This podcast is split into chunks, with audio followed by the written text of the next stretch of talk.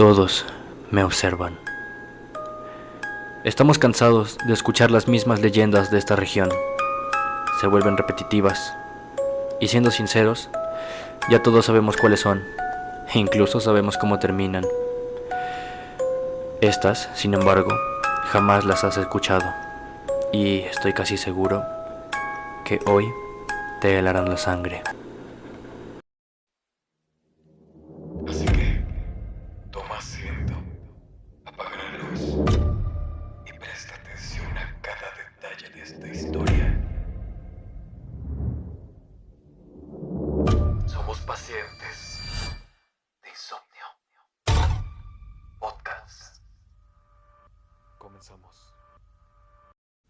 Corría el año del 2007, una época difícil para el país y para todos los mexicanos.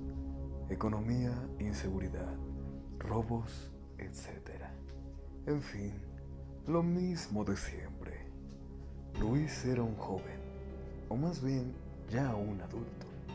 Estaba a punto de cumplir 40 años y la vida no lo había tratado muy bien. Se sentía frustrado, enojado Aún vivía con sus padres. Jamás había conseguido un trabajo estable y ya se habían interpuesto varios obstáculos que lo impidieron pasar al otro lado. Era un pobre infeliz de poca suerte. Nunca en su vida había tenido una buena solvencia económica. Vivía en una casa humilde. Fue criado por unos padres humildes, pero muy consentidores. De familia católica. Muy católica en realidad. Nada diferente al resto. Justo cuando Luis pensó que la vida no lo podría tratar peor, que pensó que la vida ya lo había castigado lo suficiente, su madre, doña Patricia, cayó en cama. Una extraña enfermedad se apoderó de ella. Los doctores jamás habían visto algo así. Era algo extraño, pero se podía tratar. Como era de esperarse, lamentablemente los medicamentos y tratamientos eran costosos. Luis estaba destrozado por la noticia. No lo podía creer enfadado y triste al mismo tiempo, soltó un grito de pura desesperación y rabia. Incluso se dice que desde ese día perdió la fe en Dios, pero no sería por mucho tiempo. A Luis no le quedaba de otra, aunque bueno, en realidad nunca buscó otras alternativas. Luis había decidido entrar a negocios sucios Tú eres lo suficientemente inteligente para saber a lo que me refiero. Había logrado ingresar en esta mafia, según dicen por un cuñado, que ya estaba dentro desde hace tiempo. Los beneficios de esta labor, si es que así se le puede llamar, empezaron a ser fructíferos de inmediato, con decirles que el tratamiento de su madre estaba totalmente cubierto. Luis evidentemente estaba emocionado. Se lo veía con un poco de orgullo y ego, pero no podemos culparlo, pues parecía que había encontrado su verdadero talento. Y qué malo, por cierto. Pasaron un par de semanas. La mamá de Luis ya se encontraba mejor y este, con poco tiempo y como se sabe es el negocio, empezó a subir de rangos. Pasó de ser un simple mandadero a ser una cabecilla líder. Luis era un maldito de sangre fría, sin escrúpulos. Tal vez esa era la razón de su ascenso. De la nada se podría decir que de la noche a la mañana su vida estaba totalmente resuelta. Los vecinos de la cuadra vieron cómo esta familia empezó a mejorar su casa, su calidad de vida mejoró y compraron autos lujosos. Luis ni se la creía, pensó que su vida estaba resuelta y que era su momento de suerte, pero no por mucho tiempo. Pasados ya unos meses y aparentemente Luis y su familia ya con la vida resuelta, sentado en un auto lujoso, un Mustang color rojo del año 1969. El mentado Luis recibió una llamada. Era su jefe, el mismísimo líder de una organización que le dijo, Tengo un trabajo para ti. Te espero en el punto de reunión. Luis sin pensarlo salió de inmediato, llegando al único lugar al que se le indicó. Con un nudo en la garganta, decidió bajarse de su auto. Caminó hacia la casa Tocó la vieja puerta de metal y enseguida la abrieron. Ya lo esperaban, el jefe y muchos hombres más. Luis con orgullo y egocentrismo se dirigió solo con el mismísimo jefe. Este le dijo con palabras cortantes que tenía una chamba para él. Era importante y estaba seguro que solo Luis tenía los huevos para hacerlo. Nuestro amigo aceptó sin saber exactamente de qué trataba esta labor. Muy mala idea. El jefe le dijo, solo tienes que asesinar a alguien. Le dio una hoja, una dirección y un nombre venían anotada en ella, mientras le decía, aquí está todo sobre la persona a la que debes asesinar. Sin siquiera ver de reojo la hoja, Luis aceptó y salió de inmediato. Tenía una sola idea en su mente ya fría y atrofiada. Matar. Pero el jefe le dijo unas últimas palabras. Muchacho, solo una cosa te digo.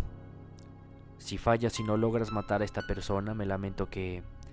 Entonces el que morirá serás tú. Luis, seguro de sí mismo y pensando qué podría ser tan importante o quién podría ser tan importante para que me negara a matarlo. No dijo nada más y salió del lugar. Se subió a su carro y manejó lo más rápido posible. Ya alejado del lugar, estacionado en una gasolinería, decide revisar la hoja. Esa hoja cambiaría el destino de quien estuviera anotada y... Luis procede a leer. Su rostro cambia drásticamente. Su cuerpo comienza a sudar frío y queda en shock. En aquel papel ve el nombre de su madre. Desorientado, cree que se trata de una broma de mal gusto, por lo que llama al maldito jefe. Para su mala suerte, esto no era un juego, eran indicaciones reales. El jefe colgó sin dar explicaciones. Seguramente Luis nunca supo la razón por la cual querían matar a su madre. ¿Venganza? No lo creo. Era una idea descabellada. No lo sé. ¿Diversión? En fin, era el precio de el camino fácil. Luis piensa, sabe que estas personas son peligrosas. Huir no es ninguna opción. Analiza y su cobardía llega a la terrible conclusión de que asesinará a su propia madre, a la mujer que le dio vida. Fue tan cobarde que pagó con alguien más sus errores cometidos. Condujo hacia dicha casa. Abrió la puerta que por falta de aceite rechinaba de manera escandalosa. Cuidadoso se dirige a la habitación de su madre. Abre la puerta con cuidado. La mira mientras que, con miedo y psicosis, le apunta la cabeza. Su madre tal vez por instinto despierta de golpe, pero ya era muy tarde. Luis ya había decidido jalar el gatillo. Las últimas palabras de la señora fueron, todos te miran. Pasó el tiempo. Nunca se resolvió nada en cuanto a Doña Patti. Pero en la colonia siempre se sabrá la verdad tarde o temprano. Y casi siempre más temprano que tarde. Luis estaba hecho mierda, claro. Obviamente, después de tal atrocidad, trató de cortar vínculos con la mafia, pero sabemos que esto casi siempre es un objetivo idílico. Después de haber insultado en la iglesia, Luis decidió que lo mejor tal vez era regresar a ella como su madre obviamente le había enseñado. El tiempo pasó y pasó, seguramente ya eran meses. Un miércoles por la mañana, un día frío, nublado, incluso caían gotas de lluvia. Luis entró a paso lento por las puertas de la parroquia. Sí, la de Ciudad Cerdán. No había nadie, estaba vacía.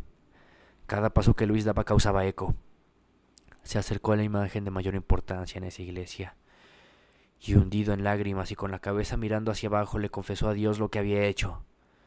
Se desahogó completamente. Él solo quería sanar su alma.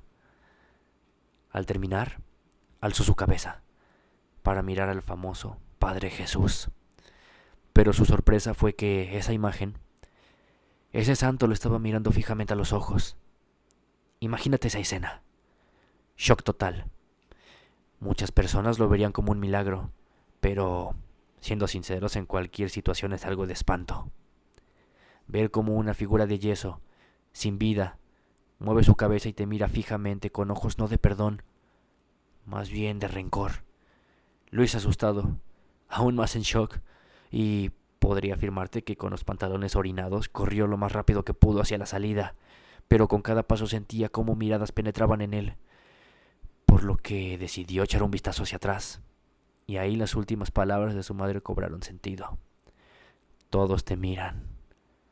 Imagina el miedo, el horror, escalofríos de ver como no una, ni dos, sino más de cien figuras e imágenes de la religión católica te observaban fijamente con odio. Luis buscó el perdón de Dios, pero tal vez ni siquiera él lo quiso perdonar. Tiempo después, se encontró el cadáver de Luis, por suicidio. Al menos eso dicen las autoridades. Esto es prueba de que en los lugares menos esperados es donde puedes encontrar cosas más terroríficas, y que la iglesia no siempre es tan linda como nos dicen.